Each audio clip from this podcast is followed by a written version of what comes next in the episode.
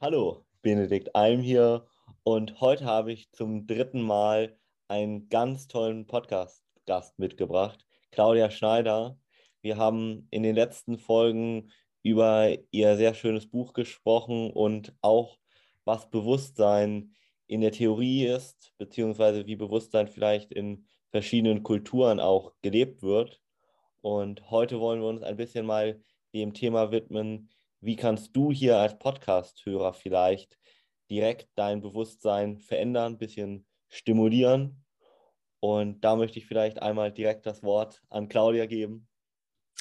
Herzlichen Dank, Benedikt. Ich freue mich sehr, wieder mit dir ein interessantes Gespräch zu führen. Ja, Bewusstsein verändern, da gibt es ja unzählige Möglichkeiten. Ähm, es gibt Möglichkeiten, den Atem zu verändern und das kann man sehr abrupt machen.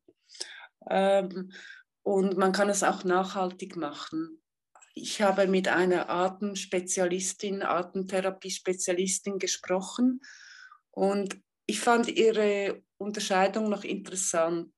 Es gibt Leute, die setzen sich ins Koma ähm, indem sie sich den Hals zuschnüren, um in einen speziellen Zustand zu kommen. Oh. Kann auch schief gehen, gibt öfters Todesfälle, sogar weltberühmte. Und sie sagt natürlich, äh, sie sagt, das ist einfach ein, das ist wie Hollywood. Mhm. Das ist ein Boam. Mhm.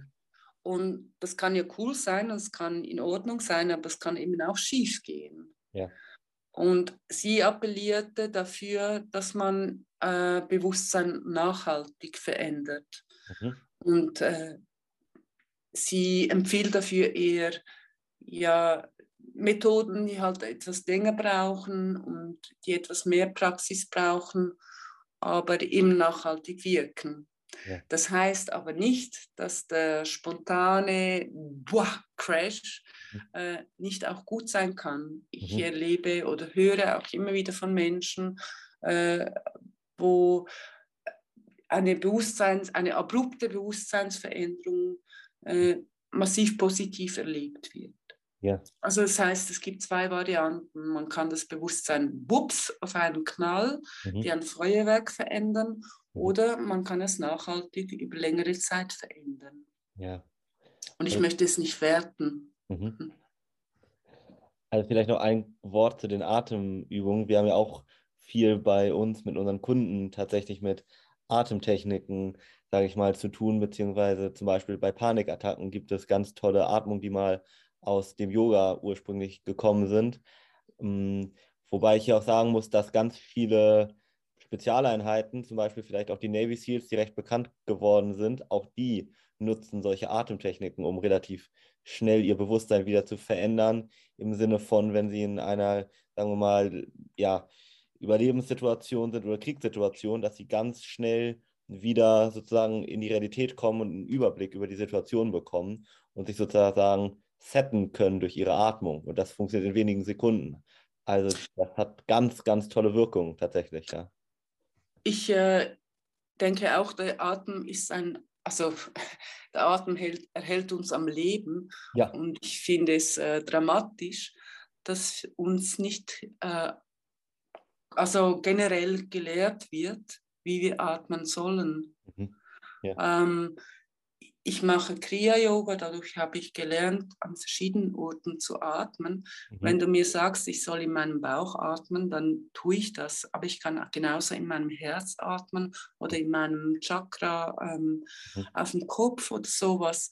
Ähm, das kann man lernen und das ist so viel wert, weil Atem ist das, was uns das Leben einhaucht. Ja. Und wir lernen äh, Sport, wie man über ein, auf einem Trampolin springt, aber wir mhm. lernen nicht standardmäßig, wie man atmet. Ja. Und äh, dafür ins Militär zu müssen, finde ich ein bisschen trist, ehrlich gesagt. Ja, hast du recht, ja. Aber gerade auch beim Sport, also da kennen ja vielleicht noch der eine oder andere nicht nur aus dem Yoga, weil Atmung hat eigentlich, und das finde ich so ein bisschen schade, so was ja, Spirituelles für viele. Dabei ist das im Grunde genommen gerade aus dem Leistungssport hm, wenn man so Gewichtsheber sich mal anguckt, ist die Atmung mit einer der größten Schlüsselfaktoren, um ja, viel Gewicht sozusagen zu bewegen und äh, auch allgemein, hm, um sehr produktiv im Alltag zu sein, wenn man da mehr auf seine Atmung achtet, kann man Stress vermeiden und viel fokussierter sein. Ja. Ich finde, du sprichst ein sehr wichtiges Thema an. Ähm, das mit der Spiritualität ist äh, vielen Menschen, ja, wie soll ich sagen, es ist ihnen nicht bekannt oder es ist ihnen un, unangenehm. Es, es, ist, es hat eine Marke quasi. Und es ist so wie in der Kirche sein.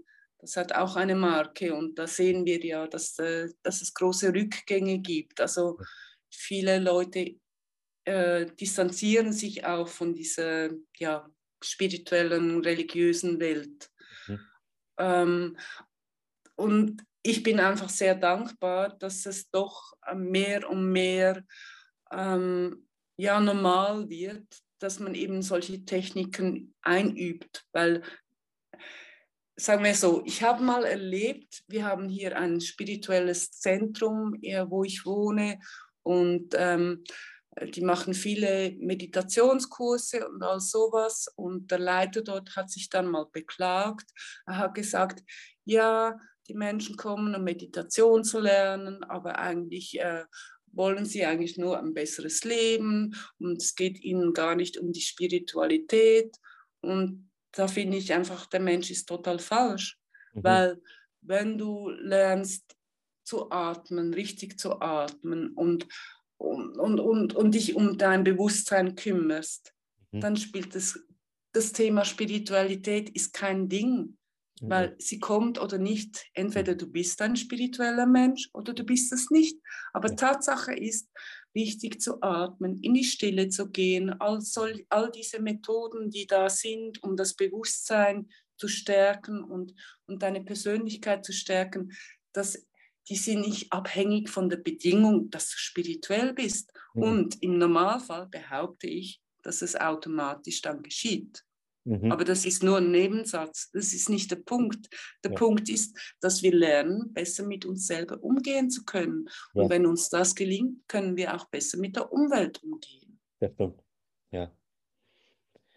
Also gerade was du angesprochen hast mit dieser Spiritualität, das ist so schade eigentlich, weil es bewirkt ja etwas Positives auf die Meditation. Und aus welchem Antrieb man das jetzt genau macht, kann ihm ja eigentlich egal sein oder denjenigen. Aber das ist, glaube ich, mit einer der Punkte, das erlebe ich auch gerade bei, sagen wir mal, sehr erfolgreichen Managern oder so, mit denen wir auch teilweise zusammenarbeiten. Wenn ich denen von Meditation erzähle, dann halten die das für irgendwas Esoterisches, Spirituelles. Dabei wenn man sich in die Hirnforschung mal anguckt, was das ähm, einfach bewirken kann, dass wir dadurch zum Beispiel viel mh, hm, ja, fokussierter nicht nur arbeiten können, sondern unsere ganze Gehirnstruktur so verändern können, dass wir im Allgemeinen zum Beispiel einen Abstand in Anführungszeichen zu unseren Gefühlen mehr bekommen, sodass wir eher unsere Gefühle kontrollieren können, als dass sie uns kontrollieren können. Also was ganz weit entfernt ist, eigentlich was von etwas Spirituellem, sondern auch einfach aus medizinischer Sicht vorhanden ist, ist so ein bisschen schade und findet aber ja zum Glück immer mehr, ja, in letzter Zeit, wie du schon gesagt hast, äh, Anklang und es gibt ja ganz viele Persönlichkeiten, die auch ja, meditieren, die man auch mittlerweile kennt und die das täglich praktizieren und auch Atemtechniken zum Beispiel. Ja, Gott sei Dank äh, ist es nicht nur in der Gesellschaft etwas anerkannter. Äh, es gibt wirklich mittlerweile gerade, was die Meditation betrifft, ähm, wirklich fantastische Studien und es mhm. wurde wirklich wissenschaftlich untersucht mit tibetanischen Mönchen, die das seit Jahrzehnten praktizieren und es wurde mit äh, Gehirnscans äh, geschaut, was sich da verändert und äh, das sind nun mal einfach Facts, dass beispielsweise eine Person, die regelmäßig meditiert, äh, im Alter von 70 Jahren eine bessere Aufmerksamkeit hat als eine Person mit 30 Jahren, die nicht meditiert. Mhm. Und das ist, äh, ich weiß nicht, manchmal denke ich irgendwo, es gibt eine Absicht äh, darin, äh, uns für blöd zu halten oder sowas. Es, sind, es sind Techniken, die uns helfen, äh, besser zu sein, äh, im Sinn von besser, im Sinn von besser mit uns zurechtzukommen. Ja. Aber vielleicht will das ja gar niemand. Mhm. Und vielleicht liegt die, ja, die Skepsis als sowas auch daran, dass es halt nun mal Techniken sind, äh, die aus der Spiritualität herauskommen. Es sind die Leute, die wissen, wie es geht. Mhm. mhm. Ähm, sei es die indischen Yogis, seien es die Indianer, also Indianer darf man heute nicht mehr sagen, entschuldigt meinen Ausdruck, aber ähm, seien es indigene Völker, die diese Verbundenheit noch hatten und dieses Wissen auch hatten. Ja. Und das hat unsere moderne Gesellschaft halt äh, stark vernachlässigt. Aber das hat nichts mit Spiritualität zu tun, letztendlich. letztendlich. Also, oder letztendlich schon, aber in erster Linie geht es darum, wie können wir mit uns, mit unserer Umgebung all sowas besser zurechtkommen. Ja, da hast du recht. Und es sind probate Mittel. Also ich meine, Meditation wird seit Jahrtausenden praktiziert. Ja. Na? Mhm. Und jetzt, da habe ich wirklich Freude an der Wissenschaft, äh, ist sie soweit auch zu beweisen, an, anhand von Hirnscans und, und, und X- Probanden und sowas, mhm. dass das effektiv eine Tatsache ist, nicht in, in spirituelles Gelaber, bla bla bla. Mhm. Mhm. Und es gibt ja auch ganz verschiedene Methoden, ähm, um sein Bewusstsein zu erweitern, neben den Atemtechniken und Meditation. Da hatten wir ein bisschen im Vorfeld schon auch drüber gesprochen. Und auch in den Folgen davor, teilweise wird ja in anderen Kulturen auch schon seit Jahrhunderten bestimmte Substanzen dazu verwendet. Vielleicht kannst du dazu mal ein bisschen erzählen, wenn du magst. Da hast du ja auch wahrscheinlich viel in Anführungszeichen geforscht, gerade auch für dein Buch, um da nochmal den Bezug zu bekommen. Ja, in meinem Buch werden, also der Hauptteil des Buches befasst sich mit Methoden und Konsequenzen, äh, das Bewusstsein zu verändern. Und ich war insofern überrascht, wie schnell das, das geht. Also schon wenn wir uns äh, die Höhenmeter und somit äh, äh die Luft äh, sich verändert, verändert sich unser Bewusstsein. Das geht mhm. eigentlich sehr schnell. Ja, was mir aufgefallen ist, ich habe mir dein äh, Video angeschaut mhm. ähm, und ich finde es extrem ansprechend. Es geht bei dir darum, dass Menschen, die darunter leiden, dass sie unkontrolliert essen, ähm, dass das weniger ein, eine Frage des, äh, der Ernährung ist, als eine Frage des Mindset.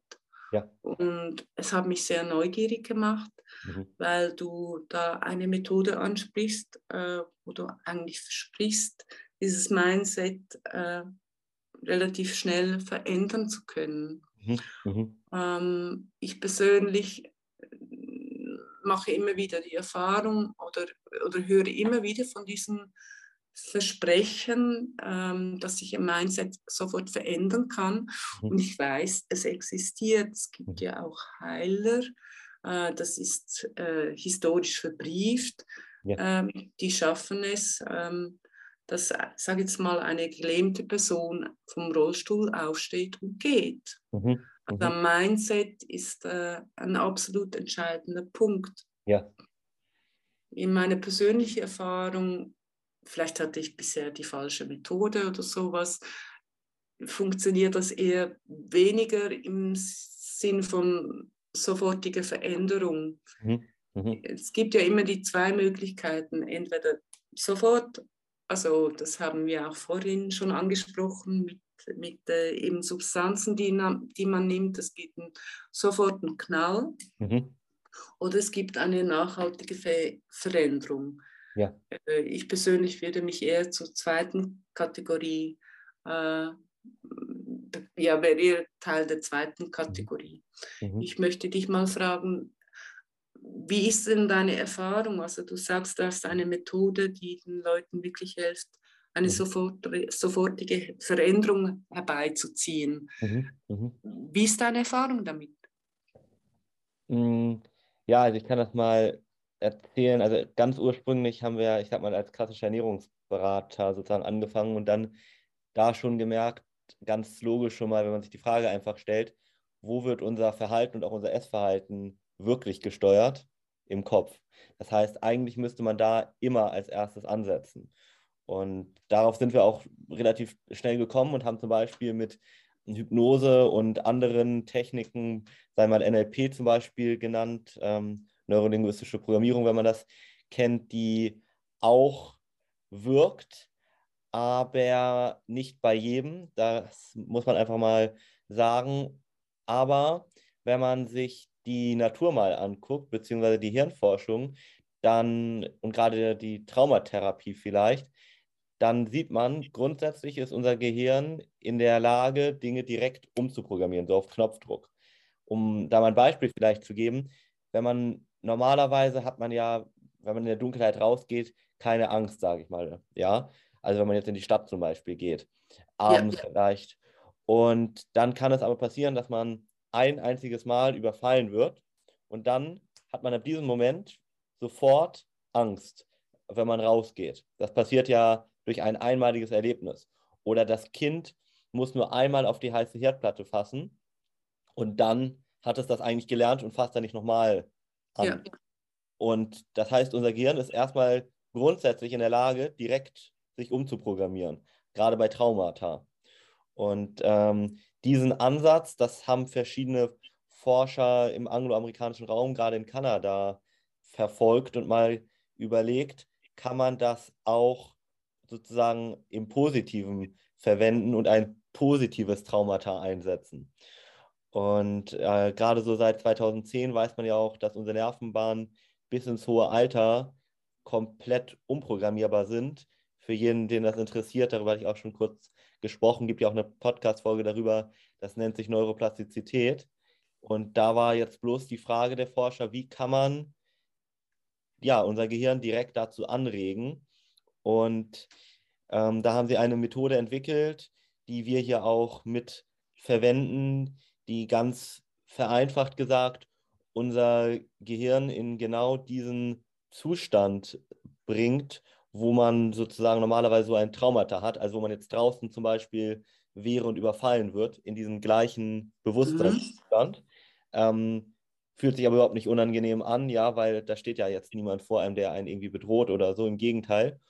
Und dann kann man in diesen Momenten ähm, auch mit bestimmten Techniken, das ist dann immer angeleitet von mir, den jeweiligen Wunschzustand, den man eigentlich hat, neu auf die Nervenbahn programmieren, mal ganz vereinfacht gesagt sozusagen. Ähm, und der alltägliche Wirksamkeitsbeweis ist genau diese Traumata im Grunde genommen, die man hat und die auch jeder kennt. Und da muss man bloß sein Gehirn eben in diesen Zustand bringen. Und da möchte ich natürlich jetzt äh, nicht zu sehr ins Detail gehen, aber jeder, der hier Interesse hat, kann sich gerne mal bei mir melden. Dann können wir da gerne mal im Detail drüber sprechen, weil natürlich diese Methode auch sehr neu ist und äh, einzigartig. Und da bin ich auch immer sehr äh, vorsichtig mit natürlich die ein oder andere Information da ohne vorher eine Verschwiegenheitserklärung abgegeben zu haben, nach außen zu geben. Äh, aber da kann sich jeder bei uns mal kostenlos beraten lassen und sich mal angucken, wie das genau funktioniert. Nur, dass man sich das schon mal vorstellen kann, ist es wirklich einfach so, dass man ja im Grunde genommen ein positives Traumata sich setzt und dadurch direkt das umprogrammiert wird. Ja. Da kommen wir zurück auf die Emotionen. Mhm. Ähm, es gibt ja die emotionalen Marker mhm. äh, und die sind wichtig, damit wir in Zukunft wissen, wie wir uns am besten verhalten sollen. Mhm. Aber sie können eben auch Hemmnisse sein. Mhm. Und ich weiß nur, an der Universität Zürich wurde das mit Mäusen, aber Mäuse haben auch Emotionen, mhm. wurde das wirklich auch belegt, dass sich eben ein Überschreiben von Traumata, äh, dass das möglich ist. Ja. Mhm. Und insofern finde ich deine Methode oder eure Methode absolut interessant und ich denke, es wäre oder ist wertvoll, mhm. wenn man eben da mehr Forschung betreibt, ja. beziehungsweise solche Methoden eben auch der Öffentlichkeit mehr zur Verfügung stellt. Mhm, mhm. Weil, sagen wir so, wie wir in unserer Kultur bis jetzt umgegangen sind mit Traumata, war darin zurückzugehen, äh, die ganzen Dramen nochmals erneut zu erleben. Persönlich war ich nie ein Freund von diesem System, weil ich denke, es verstärkt eigentlich nur Traumata, weil Richtig. man ja eben das äh, ja dahin zurückgeht, wo das Schlimme passiert ist und das wieder und wieder und wieder erlebt, äh, statt dass man sich ein neues Bild erbaut. Das ist ja auch in unserem Leben so. Also wir haben eine Situation, die ist relativ beschissen und ähm, wenn wir uns da den ganzen Tag lang damit äh, befassen, wie beschissen die Situation ist und analysieren, warum sie so beschissen ist. Ich will nicht sagen, dass das kein Punkt ist, das soll man sicher machen, eine klare Analyse und man darf auch mal traurig sein und darüber weinen und all sowas. Nur, das bringt uns ja nicht weiter. Der Punkt ist, dass wir uns eine Vision äh, eine Vision machen davon, wie wir es dann gerne hätten. Ja. Und vor allem auch emotional uns darauf einlassen. Mhm. Ja? Also nicht, ich will jetzt morgen ein Salär von so und so viel äh, Euros, sondern sich wirklich plastisch, plastisch vorstellt, ähm, wie diese Position dann aussieht mhm. Ja? Mhm. und dieses lebt. Ja, das stimmt. Insofern finde ich unser Gehirn eben auch interessant. Es ist nachgewiesen und das nutzen Sportler mittlerweile auch regelmäßig, um sich äh, für Wettkämpfe vorzubereiten. Mhm. Also sowohl im Traum wie im Tagtraum ist es so, dass wenn wir uns eine Situation wirklich lebhaft vorstellen, dass die Gehirnstrukturen, die entsprechenden, aktiviert sind. Das heißt, obwohl wir vielleicht, ich weiß nicht, entspannt im Bett liegen und uns vorstellen, wie etwas geschieht, ähm, passiert das in unserem Kopf. Ja.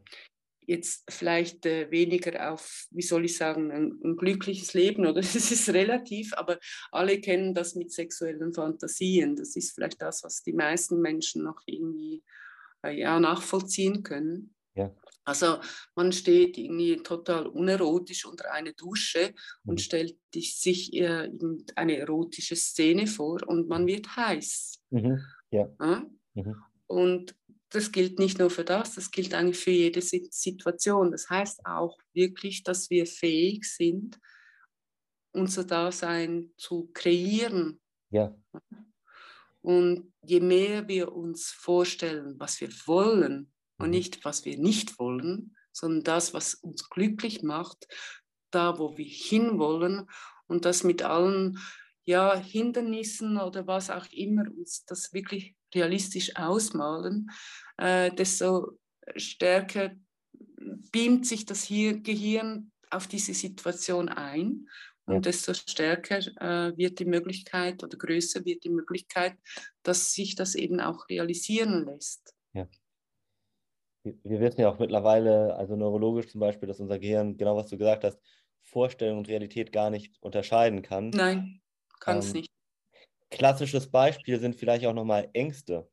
In ganz vielen Fällen steht ja jetzt nicht tatsächlich eine wirkliche Gefahr vor einem. Also natürlich, wenn jetzt jemand einen, wie im Beispiel eben, bedroht oder so, dann ist tatsächlich da etwas da. Aber wenn man jetzt zum Beispiel Lampenfieber mal als Beispiel nimmt. Mhm. Da steht man ja vorne und normalerweise wird man jetzt zum Beispiel nicht ausgelacht oder so, das passiert nicht, aber man stellt sich das vor und dadurch bekommt man diese Angst.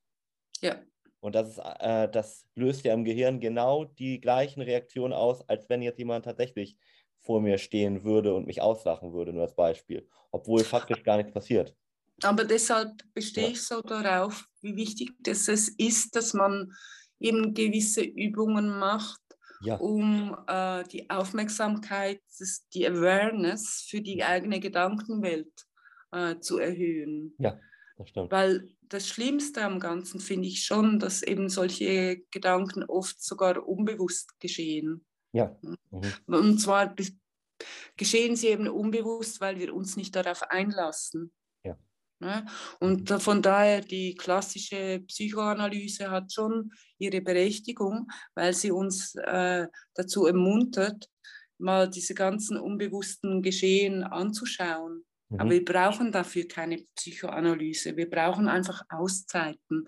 Wir brauchen äh, den Moment, wo wir spazieren gehen und nicht ja. an die Karrierepunkte denken oder sowas, sondern einfach mal schauen, was, gesch was geschieht mit unserem Kopf. Mhm. Mhm.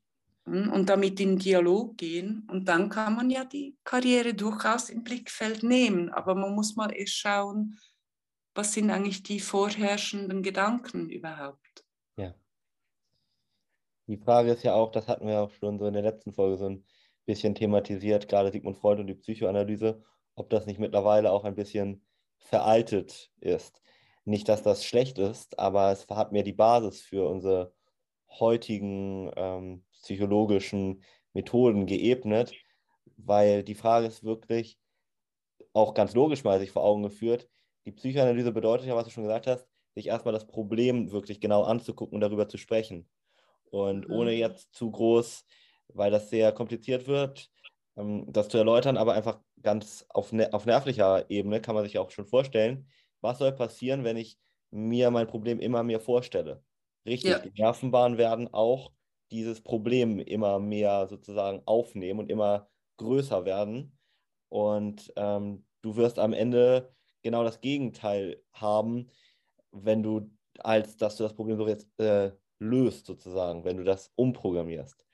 Ich muss sagen, ich bin diesbezüglich der Hirnforschung wirklich sehr dankbar, ja. weil sie uns wirklich ein neues Verständnis äh, ermöglicht, wie wir ticken. Mhm. Und äh, das, was du eben angesprochen hast, ist so. Also das hat ja auch Vorteile.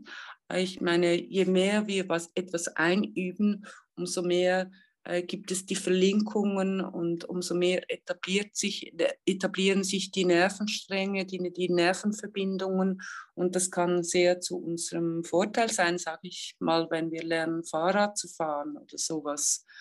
Aber äh, wenn es um Dinge geht, die wir eigentlich lieber nicht möchten, ist es definitiv der falsche Weg.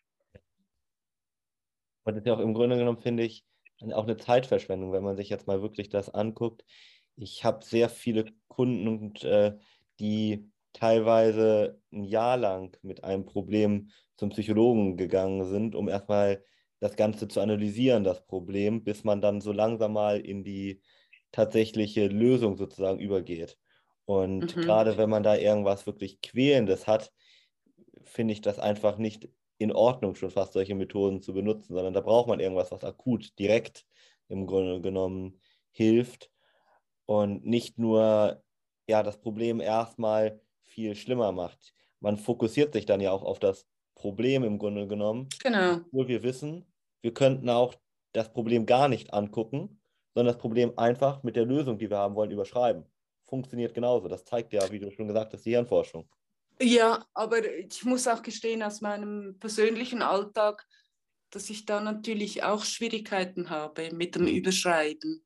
Ja. Weil es gibt einen Aspekt, der mir nicht gefällt, oder mehrere natürlich, nobody's perfect. Ähm, und dann kommt mir das immer wieder im Kopf und, ähm, und ich, ich empfinde es als Manko und äh, habe dann ein schlechtes Gewissen und das ist so eine ganze Fahrbahn.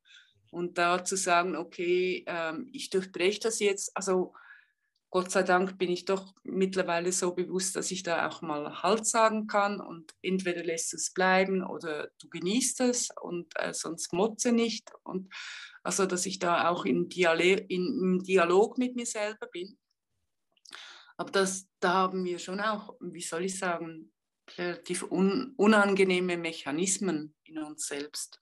Ja, wir haben diesen Anspruch äh, zu genügen und ja, das zu sein, was von, für, äh, von uns erwartet wird. Ich habe gerade jetzt heute in der Tageszeitung ist ein großer Bericht äh, über eine sehr erfolgreiche Schweizer Biathletin und äh, sie them thematisiert, ähm, ich weiß gar nicht, wie sich ein normales Essverhalten anfühlt. Und ähm, das ist natürlich auch eine Realität. Also wir sind oft dann so verstrickt in Situationen, dass es so verankert ist, dass es wirklich schwer fällt, auch gedanklich da rauszufinden. Und ähm, was ich toll finde, dass ich äh, diese Sportler, Sportlerin, Lena Hecki heißt sie, dass sie sich dazu äußert, weil, sag mal so, wie ich jung war, hat man immer so getan, als ob alle, die irgendwie, ja, die in die Psychiatrie mussten, das war so das Schlimmste vom Renommee, was man sich in unserem Dorf antun konnte. Und äh, Tatsache ist aber, und das finde ich toll, dass immer mehr Leute den Mut haben, äh, anzusprechen, dass sie effektiv ein Problem haben, in welcher Art und Weise auch immer. Weil Tatsache ist auch, dass wir alle viel mehr Psychos sind, als wir gerne möchten. Ja. Und, und ich denke, eigentlich unsere Lebensaufgabe ist teilweise sicher auch, äh, sich zu lösen die einen haben kleinere, die anderen haben größere Probleme, aber auch es ist an der Zeit, diese Arroganz mhm. äh, loszulassen, weil ja. jeder, den wir kennen, hat mhm. das eine oder andere Problem. Und je mehr wir versuchen, es zu vertuschen, äh, desto mehr oder desto schwieriger wird es. Mhm. Und ich denke auch, das ist ein großer Schritt. Also von daher auch jetzt auf deine Tätigkeit äh, mhm. bezogen, äh, finde ich es toll, wenn dann ein Mensch wirklich den Schritt macht und sich mhm. an dich wendet, weil er das, die Thematik angehen will, mhm. dann hat er viel gemacht. Ja. Manchmal geht sowas auch in die Hose, äh, nach meiner Erfahrung, ja. also ohne jetzt Bezug auf dich zu nehmen. Aber ich habe auch die Erfahrung gemacht, wenn man sich ähm, zum Ziel gesetzt hat, eine Thematik anzugehen, mhm. Dann ist es wie auch sonst im Leben. Also wir treffen, wir gehen auch nicht in den Ausgang und treffen jeden Abend unseren Traumpartner. Mhm. Mhm. mhm. Ja. Äh, da gibt es den einen oder den anderen und so und so. Und äh, wenn man nach dem zweiten äh, misslungenen Treffen aufgibt, mhm. dann wird es relativ schwierig, dann einen Traumpartner zu finden. Stimmt. Ne? Mhm. Und so gesehen ist der Punkt, ja, man hat das Ziel, einen Traumpartner zu finden oder man hat das Ziel, mit äh, seinen Essstörungen besser klarzukommen mhm. oder man hat das Ziel, was auch immer. Und äh, das ist der springende Punkt. Ja. Und ich möchte einfach auch dazu motivieren, äh, dass man da nicht gleich aufgibt, weil dann wirklich die Person oder die Methode oder die Situation zu finden, die dann wirklich das auslöst und eine wesentliche Veränderung äh, hervorbringt. Mhm. Das kann man nicht garantieren. Das kann bei dir sein, dass mit eurer Methode das sofort funktioniert. Es kann auch sein, dass es nicht funktioniert.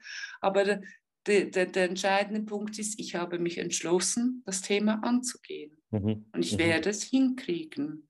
Mhm. Und ich nehme eine Niederlage in Kauf, aber es ändert nichts an meinem Ziel. Mhm. Ja. Na, das muss ja ein Sportler auch machen. Richtig. Gewinnen ja auch nicht immer. Nein, Im Gegenteil. Man muss das vielleicht auch gar nicht so unbedingt als Niederlage ansehen, sondern ich finde immer, man sollte so ein bisschen da die Münze umdrehen und die Kehrseite sich angucken. Man ist damit seinem Ziel noch näher gekommen, weil man im Grunde genommen herausgefunden hat, eine Möglichkeit mehr, wie es nicht funktioniert. Und mhm. damit ist man ja auch dem Ganzen noch näher gekommen eigentlich. Das mhm. hatte ich einmal schon, ich weiß nicht, ob in der ersten oder zweiten Folge mit dir angedeutet, mit Thomas Alpha Edison, der 200 Versuche gebraucht hat, bis er die Glühbirne erfunden hat. Also 199 Mal hat er die Erkenntnis gemacht, okay, so geht es nicht, also muss ich eher das machen. Okay, so geht es auch nicht, also eher so. Und dann hat er das 199 Mal gemacht und beim 200. Mal hat es funktioniert. Genau weil er die Fehler gemacht hat. Und nicht aufgegeben hat. Ja. Ich, ich, ich finde es auch von der Erziehung her irgendwo schwierig. Also ich bin noch von einer Generation, da hat man, also nicht alle natürlich, man kann nie wirklich generell sprechen, aber mehrheitlich war das so, die Kinder waren halt einfach da und wenn sie was falsch gemacht hat, haben, dann hat man sie korrigiert. Man hat sie aber wenig motiviert. Mhm. Und es war so eine, ja, es war so eine Kultur von, ich habe wieder was falsch gemacht. Richtig. Hm, das ja. Hat ja, hast du ja auch erzählt, äh, dass wenn du dann mal was richtig gemacht hast, dann hast du dann dafür Essen bekommen. Das, also sprich, das richtig machen wurde wie auch überbetont. Also einmal im Jahr hast du was richtig gemacht und dann, dann bekommst du dafür Essen. Ja. Aber im, im Alltag hast du, und das ist ja auch bei uns, in der, sieht man mit Kindern, muss man ja auch. Also man muss ihnen halt sagen, dass man die Hand nicht auf einen heißen Herd legt. Aber wir haben so eine Kultur von Demotivation und Korrektur und all sowas. Und da denke ich auch, kann man wirklich äh, als Mensch für sich selber, aber vor allem auch für sein Umfeld ähm, wirklich viel Gutes tun. Also ich bin ein Typ, der, oh, alle, die mich kennen, werden jetzt schmunzeln, aber ich bin ziemlich übel. Also wenn was schief läuft, dann sage ich das. Also mhm. es hat einen Vorteil, dass äh, die Menschen um mich herum wissen, woran sie sind. Mhm. Sie loben mich dann, ah, ich weiß, du machst mir nie Komplimente, wenn, es nicht, wenn, es, wenn du es nicht meinst. Mhm. Aber ich muss das wirklich auch lernen und ich bemühe mich wirklich, ich zähle das wirklich manchmal ab. Ich gebe eine Kritik, ich gebe dafür drei Lob. Mhm. Ja? Ja? Und es gibt immer drei Lob. Mhm. Und wir sind ja sowas auf das vom Gehirn auch, das ist wirklich, manchmal kenne ich das Gehirn, hm, nervt mich total.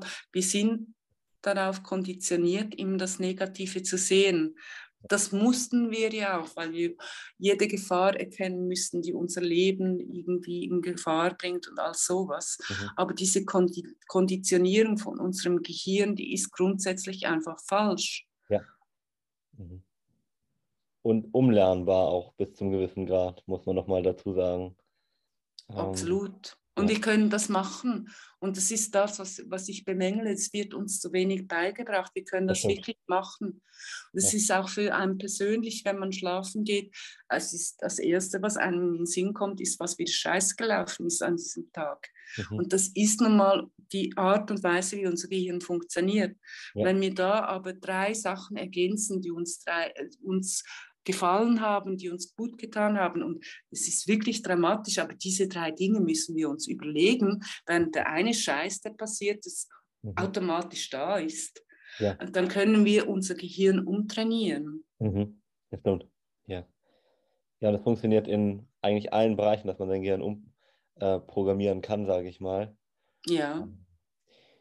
Vielleicht noch ein ganz kurzer Aspekt, den ich eben noch im Kopf hatte und zwar so zu den psychischen Erkrankungen, in Anführungszeichen, oder auch diesen Essstörungen, dass die ja, Leute häufig eingeteilt werden, sagen wir mal. Ich sehe es gar nicht so, dass es wirklich psychische oder allgemeine Krankheiten in dem Sinne gibt, weil man muss sich mal vor Augen führen, wie wurde das mal, wie ist das mal entstanden? Und zwar hat man in der Medizin oder in der Psychologie Standards festgelegt. Also im Sinne von, wie ja. ist der Großteil äh, der genau. Menschen sozusagen. Und wenn das davon abweicht, dann ist es pathologisch, also krankhaft in irgendeine Richtung. Und gerade bei so psychischen Erkrankungen muss ich einfach sagen, oder möchte ich mal einen ganz anderen Blickwinkel darauf geben, ähm, zum Beispiel Narzissmus. Ich weiß nicht, ob das jetzt jedem was sagt, das äh, ist für viele etwas Negatives und das sind so Personen, die unheimlich, sagen wir mal, ich-bezogen sind, mhm. eher um sich selber drehen und sich nicht nur in andere hineinversetzen können. Das wird als Krankheit eingestuft. Und ist es vielleicht auch ab einem gewissen Grad, äh, jedenfalls, dass man da sagen kann, da sollte man was dran ändern. Aber zum Beispiel der Chefarzt, Schrägstrich die Führungskraft, Schrägstrich der Chirurg, braucht eine gewisse Form von Narzissmus, um überhaupt seinen Job ausüben zu können. Ähm, das ist also keine Krankheit eigentlich, sondern eine ganz normale, wichtige Persönlichkeitseigenschaft im Grunde genommen, weil sonst könnte der Chirurg zum Beispiel keinen Menschen aufschneiden und ihm das Leben retten. Ein extrem empathischer Mensch zum Beispiel, muss man sich ja mal vor Augen führen, wie sollte der eine andere Person aufschneiden können, ja, und also der tut was Gutes am Ende. Und derjenige hat eine gewisse Form von Narzissmus, wenn man wirklich jetzt mal der normalen Klassifikation in der Psychologie folgt, aber der rettet Menschenleben, nur als Beispiel. Benedikt, ich finde, das ist ein ganz wichtiges Thema, das du ansprichst, eben das Relative. Ja. Äh, es ist ja auch so, dass äh, in unserer Gesellschaft äh, Menschen die Stimmen hören, ähm, die ja, werden halt als krank definiert und Tatsache ist aber auch, es gibt äh, Menschen, die Stimmen hören, die sich davon beglückt fühlen. Es gibt auch äh, in Deutschland Vereine von Menschen, die Stimmen hören und, ähm, und damit gut umgehen können. Also der springende Punkt ist nicht, wie man ist, sondern was es mit einem macht. Mhm. Ja. Hm? Also ich kann meine Unfähigkeiten oder meine, meine, mein Speziellsein, und wir sind alle speziell in irgendeiner Weise, man kann sie nutzen, um damit eben uns vor allem uns selber in erster Linie mal glücklich zu machen. Mhm. Äh, oder man kann das eben nicht. Mhm. Und es ist ganz wichtig, äh, dass die Menschen, die mit ihrer Besonderheit nicht umgehen können, dass sie wirklich auch professionelle Hilfe bekommen. Mhm. Aber generell eine, eine Besonderheit als, als etwas Negatives, als Krankheit äh, zu, defini zu definieren, ist definitiv falsch. Mhm. Ich finde, ein sehr schönes äh, Beispiel dafür ist ADHS, äh, das Aufmerksamkeitsdefizit. Sie sind hektisch, sie können sich nicht konzentrieren und all sowas. Aber das ist jetzt wirklich ein klassisches Beispiel, wo es wirklich auf beide Seiten kippen kann. Also äh, es gibt wirklich äh, Superstars, die ADS haben und sie haben einen Drive, eine Energie, eine Empathie, eine Kreativität, die man sonst nicht hinkriegt. Und wenn das in guten Bahnen läuft, dann können sie damit Sterne erreichen. Ja. Und insofern auch meine ja, mein Appell an Menschen, die jetzt eine sogenannte Besonderheit, Besonderheit ähm, deklariert bekommen. Ah, ich denke, es ist wirklich wichtig, dass das geschieht, weil ich kenne persönlich wirklich mehrere Menschen, um beim Beispiel zu bleiben, mit ADS, die diese Diagnose erst irgendwie mit 40 Jahren bekommen haben und 40 Jahre lang versuchten, so zu sein wie alle anderen. Das ist nicht möglich. Ja? und dadurch auch Stress hatten. Ja. Also Besonderheiten möglichst schnell früh zu diagnostizieren ist gut, aber was man daraus macht, das ist ein völlig anderes Thema. Ja. Das kann positiv sein und das kann man lenken. Ja. Das gerade mit ADHS finde ich sehr, sehr schön, was du angesprochen hast. Ähm, da werden ja die Leute häufig damit Ritalin oder anderen Medikamenten ruhig gestellt, muss man einfach sagen. Das ist auch ein Thema, über das ich glaube ich noch so, so noch nie gesprochen habe.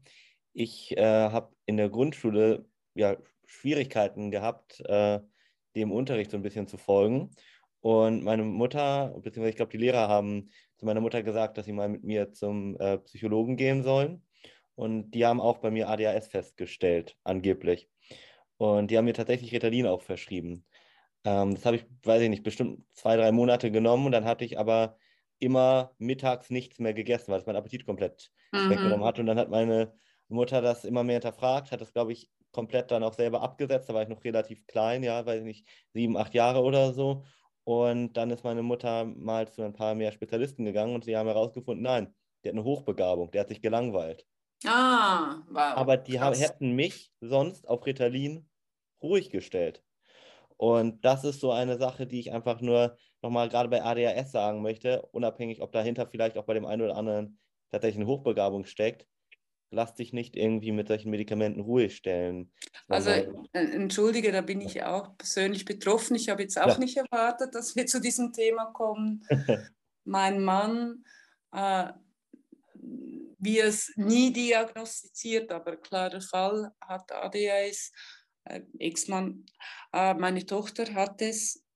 Von der Schule her hieß es nur, äh, dieses Kind ist absolut unmöglich. Also von der Schule her kam nie etwas. Ich habe sie abgeklärt und sie ist 100% ein ADS-Fall. Und da war natürlich auch die Frage mit dem Medikament. Und ähm, in ihrem Fall ist es so, dass es ihr wirklich hilft oder geholfen hat. Es war aber auch immer wieder so, dass sie Zeiten braucht, wo sie das Medikament nicht hat, um sich selber zu spüren. Also Medikament, egal wofür oder wogegen du es nimmst, das hat immer Neben, Nebeneffekte. Ja.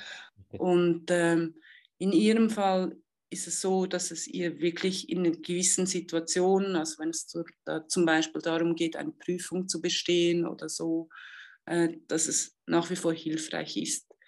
Wenn es darum geht, ihre Persönlichkeit zu leben, ist es nicht hilfreich. Mhm. mhm. Ja. Und, da, und da ist es auch nicht im Einsatz. Ähm, ich finde es dramatisch. Sie hat auch erzählt von einer Kollegin, die dann mal zum Arzt geht und die dann irgendwie mit päckenweise äh, Medikamenten rausgeht. Ja. Äh, und es ist, ja, es ist ja höchst, also in der Schweiz zumindest, ist es so, dass äh, dieses Medikament wirklich Anführungszeichen äh, schwierig zu kriegen ist. Also ich kann, ich muss es, äh, ich kann es nicht einfach abholen oder es ist einfach, es ist unheimlich kompliziert und geschützt und weiß ich was. Aber äh, andererseits gibt es Menschen, die nicht mal richtig seriös analysiert werden und die dann mit einem Päckchen voller Medikamente bei einem Psychologen rauslaufen. Und da ist einfach auch Business im Spiel und ja. Unseriosität. Und äh, von daher bin ich, wie soll ich sagen, es ist ein, wirklich ein großes Thema, eben nicht nur bei jetzt äh, ADHS, sondern allgemein bei diesen psychischen Erkrankungen, wie man umgeht mit Medikamenten. Ja. Ich habe auch eine Mama, die wurde, die war in einer Krise und da wurde immer versucht, noch eine bessere, äh, noch eine bessere Mixtur zu finden und all sowas. Ich habe auch eine Freundin, die jetzt seit drei Jahren mit 100 verschiedenen Medikamenten therapiert wird. Ähm, das ist ein ganz schwieriges Thema. Ich weiß nicht, will mich da nicht weiter vertiefen, ehrlich gesagt, weil ich habe auch nicht Kompetenz. Aber das ist ein ganz, ganz heikles Thema. Aber deine Tochter nimmt das nur zu Prüfungsphasen, das habe ich richtig verstanden vor allem, ne? Sonst verändert es ihre Persönlichkeit zu doll. Also wenn sie sich so konzentrieren möchte vor allem, ne? Vor allem dann, aber manchmal hilft es ihr auch, einfach den Alltag zu schaffen. Ja, ja, okay, verstehe. Wäsche muss man machen, sie mhm. muss die Küche aufräumen, Mhm. All sowas, das hat, haben solche Menschen Schwierigkeiten damit. Mhm. Also in solchen Fällen, das ist auch sehr weit, hm, ist ja auch die Frage, dass ja auch so ein bisschen, was wir schon am Anfang angeschnitten haben, Thema, kann man da vielleicht statt symptomatisch über Medikamente vielleicht tatsächlich irgendwann, vielleicht auch jetzt schon ursächlich, das Bewusstsein da so verändern, dass man das gar nicht mehr braucht.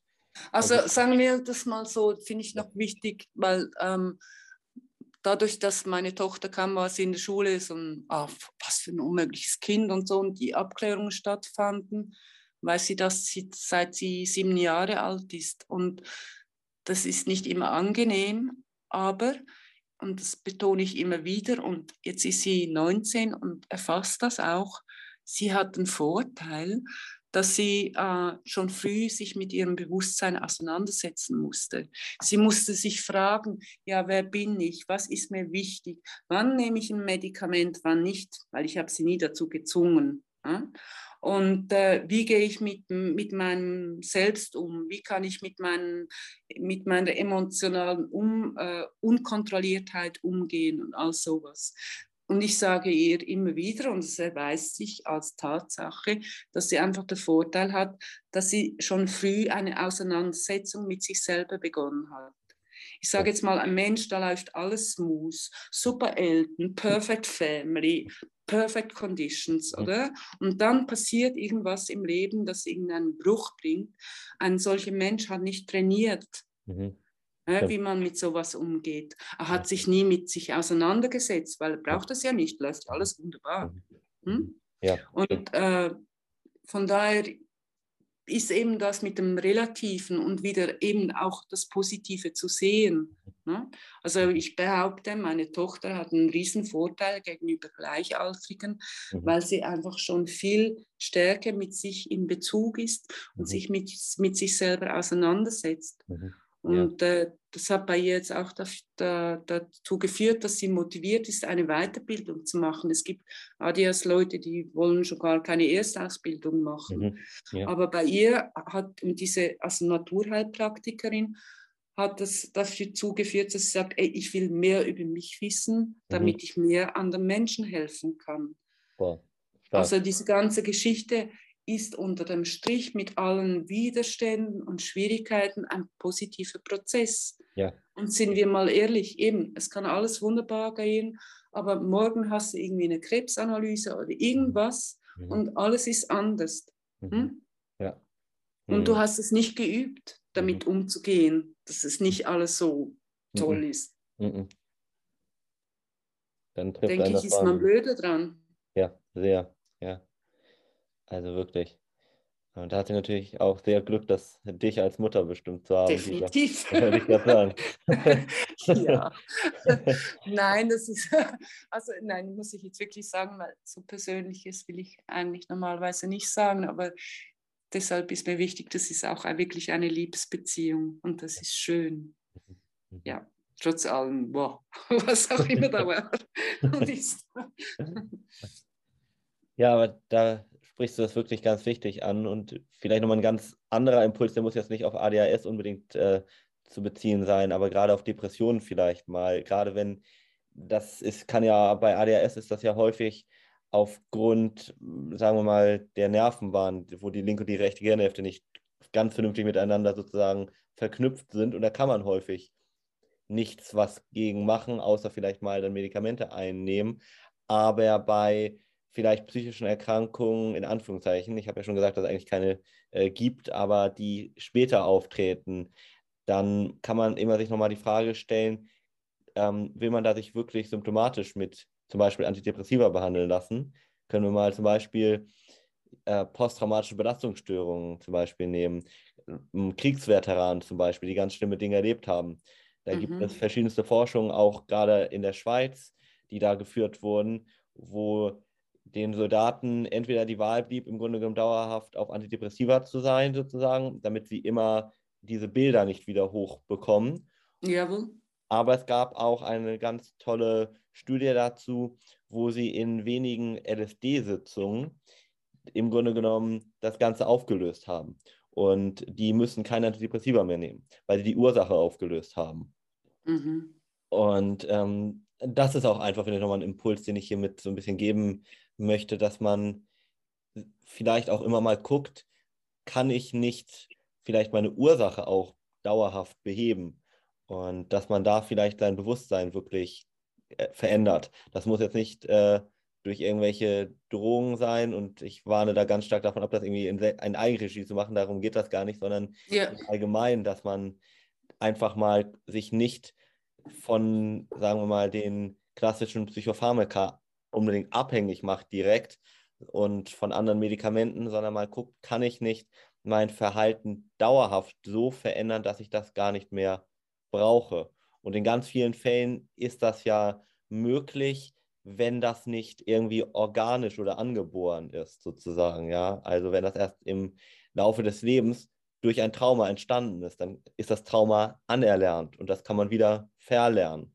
Genauso wie Burnout oder sowas zum Beispiel. Das ist auch. Absolut. Ja, ne, da. Äh, also da, da, da, möchte ich deine Meinung sehr stark ähm, unterstützen. Mhm. Und es ist so, wie wenn man ein Bein bricht, dann ist es natürlich hilfreich, wenn man einen Gips bekommt oder sowas. Mhm. Und von daher auch kein Problem, wenn man mit Medikamenten arbeitet. Aber in meinem Umfeld, wo ich sehe, wo äh, diese Notwendigkeit besteht, sehe ich Riesenunterschiede. Mhm. Also äh, ein Mensch mit Burnout, äh, der hatte Glück, der hatte einen guten Arbeitgeber und ihm wurde von Anfang an ein Coach zur Verfügung gestellt. Mhm. Äh, da gab es auch mal Medikamente, aber der Mensch hat äh, der Coach hat äh, diesen Menschen wirklich begleitet, hat auch Forderungen gestellt, hat auch ja, ihn herausgefordert und all sowas und das ist gut gekommen. Mhm. Äh, wo jetzt in einem anderen Fall dies eben nicht geschieht und äh, ja, seit drei Jahren wird einfach mit Medikamenten sowas von zugedeckt, dass es gar nicht für die Person gar nicht möglich ist, da rauszufinden.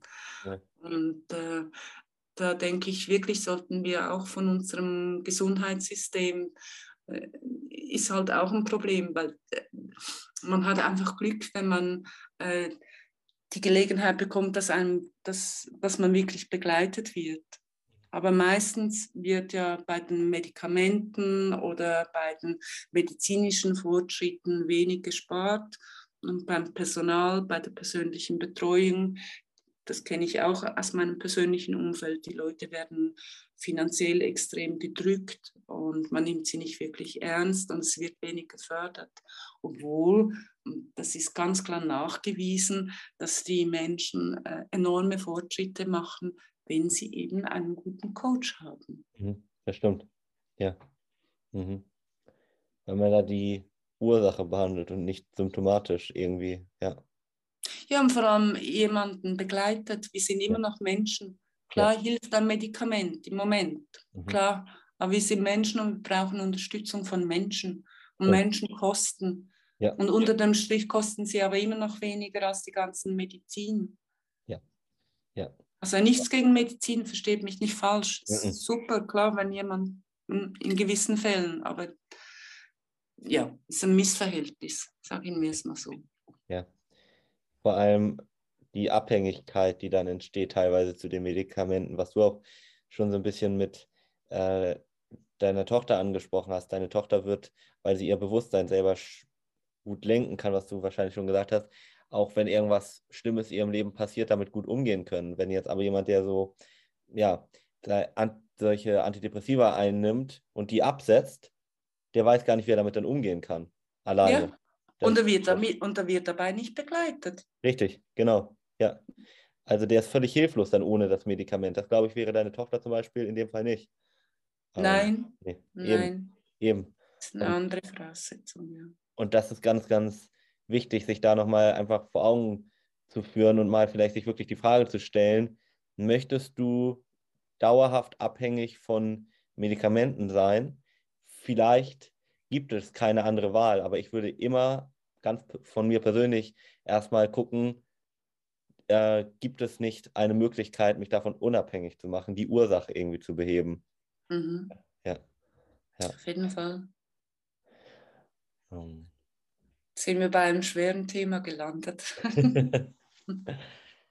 Aber äh, Fazit unter dem Strich ist schon wieder das, dass eine Situation wirklich scheiße sein kann und äh, dass wir einfach von Glück reden können, wenn wir irgendwie die Möglichkeit haben, uns zu motivieren und auch, dass es bis zu einem gewissen Grad in unserer Verantwortung ist, eben dafür zu sorgen, dass wir Menschen haben, die uns motivieren. Ja. Also ich persönlich habe zum Beispiel auch, also ich lasse in meinem Umfeld Menschen zu, also sie dürfen mich kritisieren und das machen sie auch, aber vom Prinzip her sind sie für mich und unterstützen mich und motivieren mich. Die anderen kicke ich raus. Und das ist meine Verantwortung. Ja. Hm? Mhm. Und da einfach dafür sorgsam mit sich selber umzugehen mhm. und zu schauen, ja, was tut mir gut. Mhm. Und das halt möglichst, bevor man wirklich krank ist. Ja.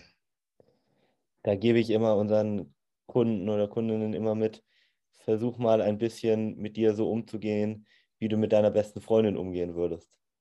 Das mhm. ändert schon oder mit deinem besten Freund komplett den Blickwinkel im Grunde genommen, wenn man auch merkt, wie hart man teilweise mit sich selber ins Gericht geht. Äh, und wenn man sich jetzt mal vor Augen führt, wie würde ich, wenn meine Freundin, mein bester Freund das Problem hätte, was würde ich dann machen? Wie würde ich dann mit ihm umgehen?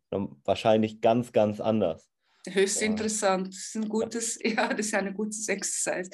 Ja. Das ist wieder das, von sich selber Abstand nehmen zu können. Ja. Mhm. Und das ist eine gute Übung, dass, indem man eben sich einen Freund vorstellt oder eine Freundin. Mhm. Ja. Weil dann können wir uns ein bisschen dissoziieren und ja, wir sind oft unfair mit uns selber. Mhm. Wirklich. Mhm. Mhm.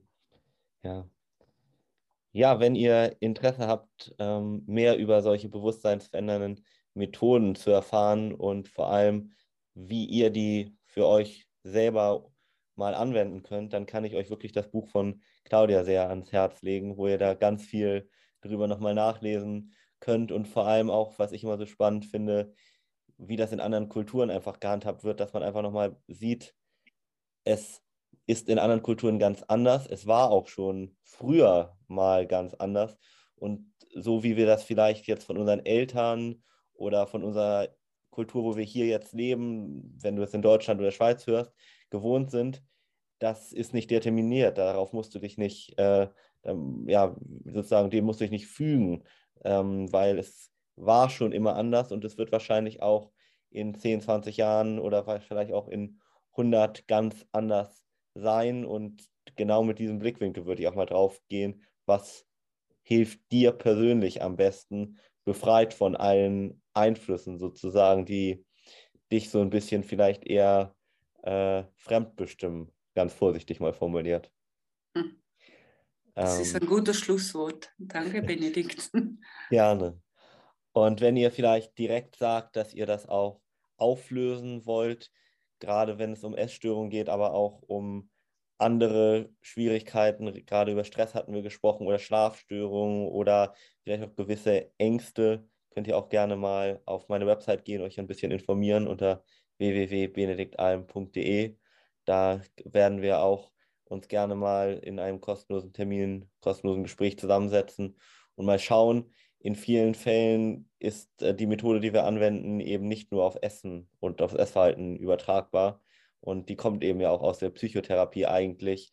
Und ähm, ja, was. Das ist ein gutes Stichwort, Benedikt, weil das, äh, ich habe jetzt äh, ein, zwei Videos äh, angeschaut von dir und ich möchte die wirklich sehr empfehlen. Ich finde sie spannend und man lernt mehr über deinen Typ und wie du vorgehst und das kommt bei mir sehr gut an und macht neugierig.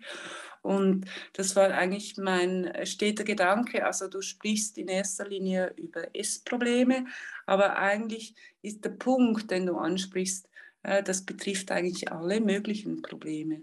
Und ähm, oder Schwierigkeiten oder Herausforderungen ist vielleicht besser, es so zu nennen. Mhm. Und ich denke, deshalb ist es auch etwas, äh, wo du auf den Punkt zugehst. Es mhm. ist dann eben nicht ähm, ja, äh, Behandlung von Symptomen, sondern äh, ja, die, die Ursache ähm, anzugehen und zu schauen, wie das läuft. Und das finde ich, find ich super cool.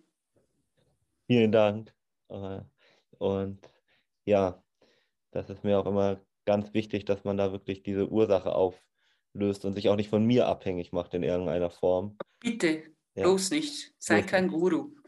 also schon ein Lehrer, aber nicht dieses, äh, geht gar nicht. ich möchte da auch gar nicht zu sehr gegen andere, vielleicht Kollegen gehen, aber ich, wenn ich das einfach sehe, das, was ich vorsichtig vorhin angedeutet habe, gerade so Richtung vielleicht Psychoanalyse oder Tiefenpsychologie, das führt leider häufig eher zu dieser emotionalen Abhängigkeit zu seinem ja, Therapeuten, als dass man Oh, jetzt sind wir aber wieder bei einem ganz heißen Thema. Jetzt wollte ich eigentlich Schluss machen, aber es geht gar nicht, weil das ist so ein wesentlicher Punkt. Das ist ja nicht, also es ist in allen Bereichen, auch meine Meditationslehre, Yoga und all sowas. Ja. Äh, da bist du ständig mit enormen Egos konfrontiert. Ja, das stimmt. Und wenn es um die Entwicklung des Bewusstseins geht, geht es immer darum, Unabhängig, um Unabhängigkeit zu erreichen und frei zu werden. Und von dem Moment da, wo du merkst, dass, du eine, dass da eine gewisse Abhängigkeit besteht, ist es definitiv das Falsche. Und ich will nicht mal die Schuld äh, all diesen Superhelden oder Superheldinnen äh, geben, weil viele Menschen verstehen einfach nicht, dass der springende Punkt ist, Selbstverantwortung zu übernehmen. Also sie haben eine Schwierigkeit, gehen zum nächsten Typen und sagen, du löst es jetzt für mich. Und das geht nicht. Mhm. Also wenn du an Schmerzen hast an den Füßen, dann musst du sie vielleicht selber massieren. Mhm. Und nicht warten darauf, dass es jemand für dich macht und dann tun sie wieder drei Wochen weh, bis du wieder irgendjemanden findest, der die Füße für dich äh, massiert. Ja, ja. Du kannst es selber machen. Richtig. Und solange diese Bereitschaft nicht besteht, mhm. Verantwortung zu übernehmen für sich selber, die Dinge wirklich selber anzupacken, mhm. mhm. ja gut, dann kann ich auch nicht weiterhelfen. Mhm. Und es kann niemand weiterhelfen dann. Aber man kann den Guru-Trip machen. Viel Spaß dabei.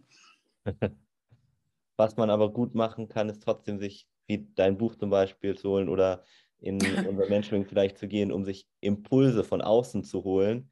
Aber ja. letztendlich ähm, muss man die Dinge dann selber umsetzen, beziehungsweise den ersten Schritt müsstest du jetzt machen. Zum Beispiel auf den Link unten klicken und auf Claudias Buch bestellen oder auf meinen Link klicken und ein Telefonat mit mir vereinbaren. Und dann äh, liegt das äh, in vielleicht ein bisschen meiner Verantwortung mehr, weil ich vielleicht ein bisschen ins Coaching mache, aber gerade beim Buch umso mehr in deiner, das dann auch wirklich für dich umzusetzen. Und das ist auch einfach wichtig, gibt dir aber am Ende das Einzige, was ich finde, wirkliche Lebensfreude ausmacht, nämlich deine persönliche Freiheit zurück. Wow, das ist ein Wort. ja, vielen Dank, Claudia, für diese tolle Podcast-Folge. Ich hoffe, wir machen eben ganz bald eine neue auf. Äh, und hast du noch ein Schlusswort vielleicht für die Hörer und Hörerinnen? Ja, ich bin einfach überwältigt. Ich kenne dich jetzt noch nicht, also kenne dich ja nicht mal wirklich. Ich habe dich nur kennengelernt über die Podcasts und ich finde es einfach wunderschön, wie dieser Flow da ist. Mhm. Wir sprechen dann ein bisschen darüber, was wir äh, besprechen wollen und dann kommt es wieder total anders und äh, es ist einfach, ja, für mich beglückend, mich mit dir zu unterhalten. Das Danke dir, Benedikt. Danke dir, Claudia.